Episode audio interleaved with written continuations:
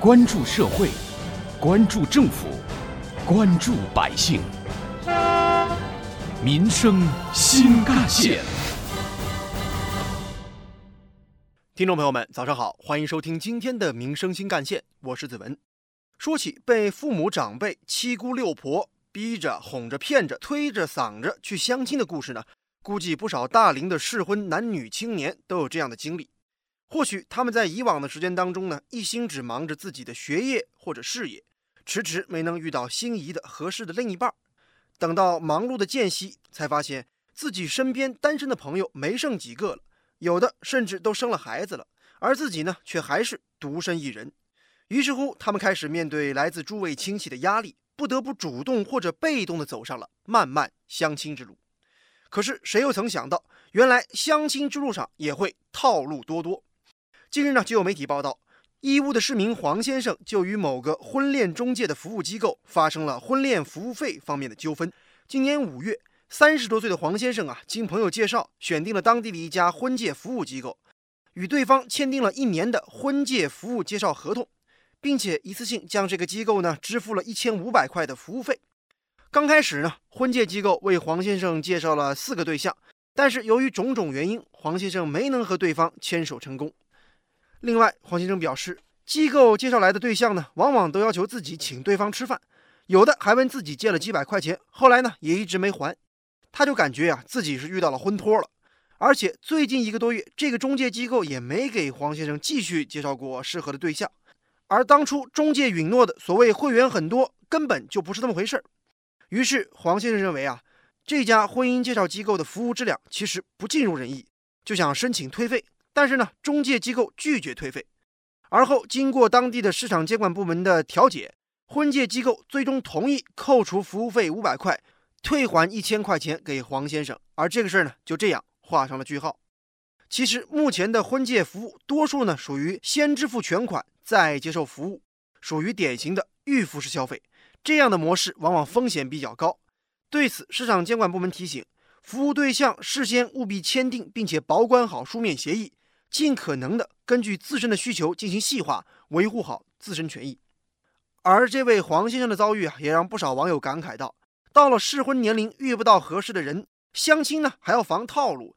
怎么有关恋爱与婚姻的美好想象，在遇到现实之后，就仿佛泡沫般一触就破呢？无独有偶，最近啊，《人民日报》也刊登了一篇名为《一些年轻人为啥不愿意结婚了》的报道。报道当中提到，据国家统计局和民政部的数据显示。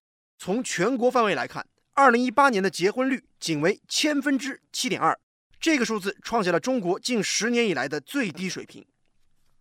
从不同省份的差异来看，经济越是发达的地区，结婚率就越低。比如说，二零一八年全国结婚率最低的地方是上海，只有千分之四点四；浙江省为千分之五点九，为倒数第二；而广东、北京、天津等地的结婚率也明显偏低。而从二零一五年人口小普查数据可以看出，二十岁到二十四岁的九零后，也就是说，在一九九零年到一九九四年间出生的女性的未婚比例为百分之七十五；二十五岁到二十九岁的八五后，也就是出生在一九八五年到一九八九年间的女性的未婚比例仍然高达百分之二十七。而算起来，他们的母亲那一辈，也就是说六零后们，在他们年轻时，二十五岁到二十九岁的未婚比例还不到百分之五。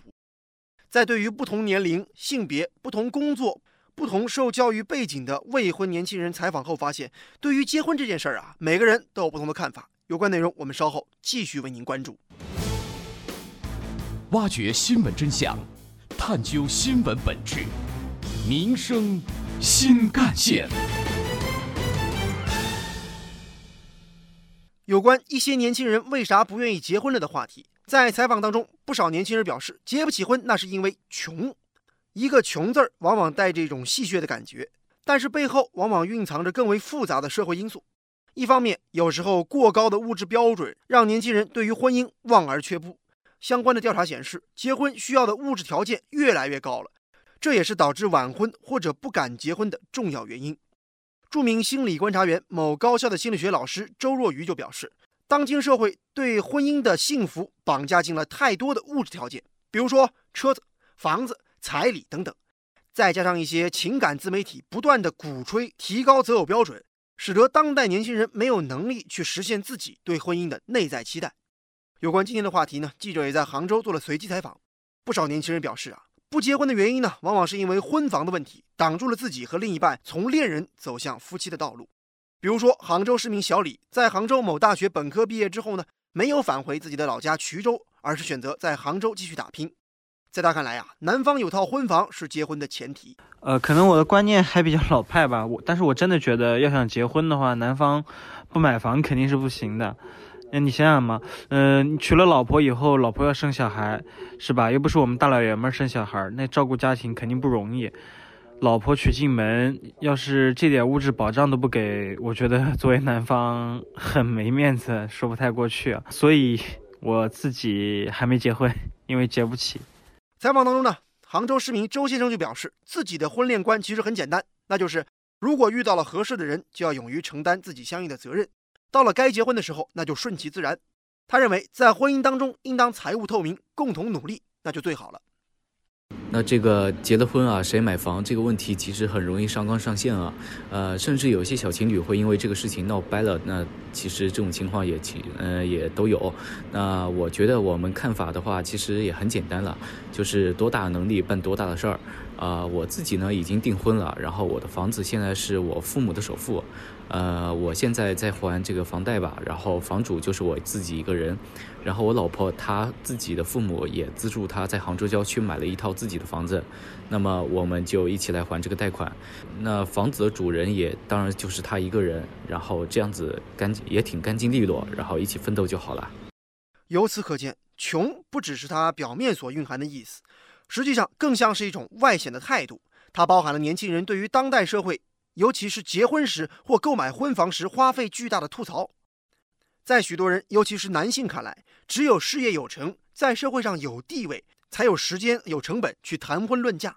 而事实上，如果真的要到有房有车有学历有稳定工作再结婚的话，恐怕大部分男性需要到四十岁以后才能达到这样的所谓标准了。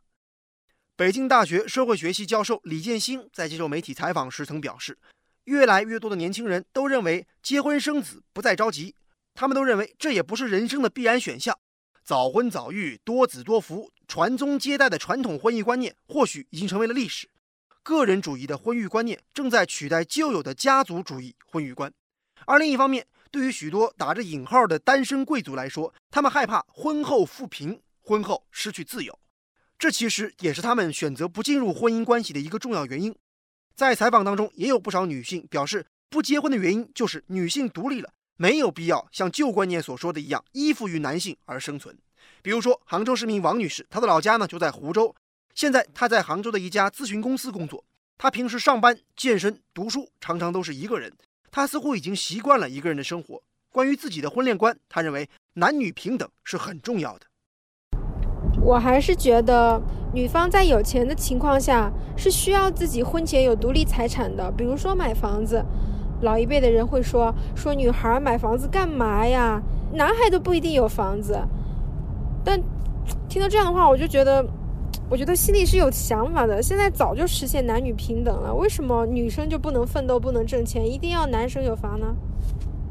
与他一样，许多生活在大城市的女性过着品质比较高的单身生活。身边的朋友的经历呢，也让他们担心婚后自己的生活水平反而会下降。这种观点在受访者当中不绝于耳。那么，婚姻和事业真的就这么难以兼得吗？钱钟书先生在作品《围城》当中有过一段对于婚姻的描述。他说：“婚姻像被围困的城堡，在城里的人想逃出来，在城外的人想进去。”这段话经常出现在已婚人士的口中。过去人们常感慨，婚姻是爱情的坟墓，在婚姻当中，婆媳关系。孩子怎么教育、生活开销等等的家庭琐事，会冲淡浪漫的爱情，让双方陷入柴米油盐的琐碎之中。而在当今社会，与婚姻中的琐事相比，年轻人更加担心的是婚姻与自身价值实现之间的矛盾。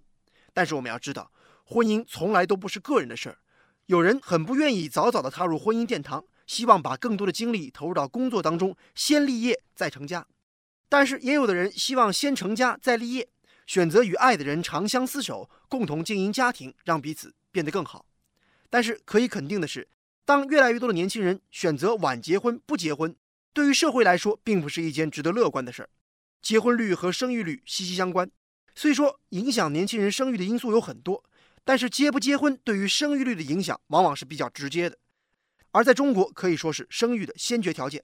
比如《人民日报》的报道数据就显示，在中国2018年与2017年相比，一方面出生的人数减少了近两百万人，零到十五岁的少年儿童人口比例也在持续下降，十六到五十九岁的劳动年龄人口减少了四百七十万人，比重下降零点六个百分点。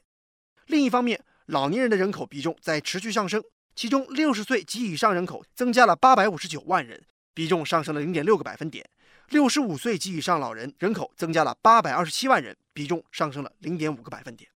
有关于我们今天关注的话题，网友的留言和讨论也很热烈。比如说，网友更符合就表示，没钱买房又没钱买车，结不起婚；还有就是，现在很多人可不是因为爱而结婚的，就是为了钱。而另外，网友 A Y S P Y 就说。是电影不好看了吗？还是游戏不好玩了？为什么非要结婚呢？另外，人民一二三则表示，房子太贵了，结婚结不起，更别提生小孩了。大城市出生率一定会下降的。而有关于我们今天关注的年轻人的婚恋观的话题，我们将要听到的是本台特别评论员、资深记者叶峰老师的观点。剩男剩女似乎已经成了一个社会热点现象，也是一个社会难点问题。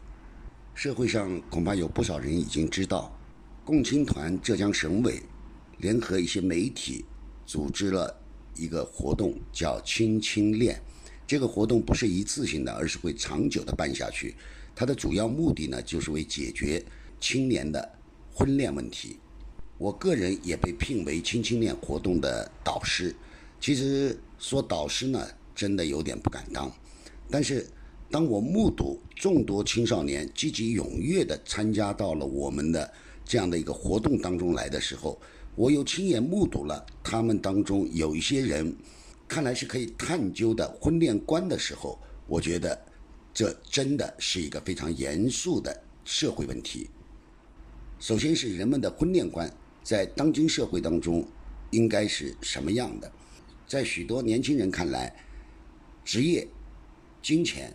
是婚恋的物质基础，房子、车子是婚恋的标配。实际上，这样的一种观点，我是不敢苟同的。首先，从年轻人自身的经济实力来说，一个大学刚毕业，就算二十七八岁结婚，工作也就是那么五六年。你要让他已经有了房子、有了车子，除了极个别人之外，绝大多数人是做不到的。那么这些房子、车子从哪儿来呢？那就是啃老。我们可以去问一下我们的父母亲，他们结婚的时候有什么？有房子有车子吗？他们也是经过了自己的艰苦奋斗，或者说通过自己的努力去挣得了现在的这样的一个房产也好，车子也好。然而他们却还要把自己的积蓄留下来给子女，这似乎也成了很多所谓的丈母娘刚需的一种说辞。我对此很不以为然。说实话，年轻人如果是靠老人在养自己的话，恕我不客气的讲，这是很不要脸的一种行为。我们都知道，幸福是靠奋斗出来的。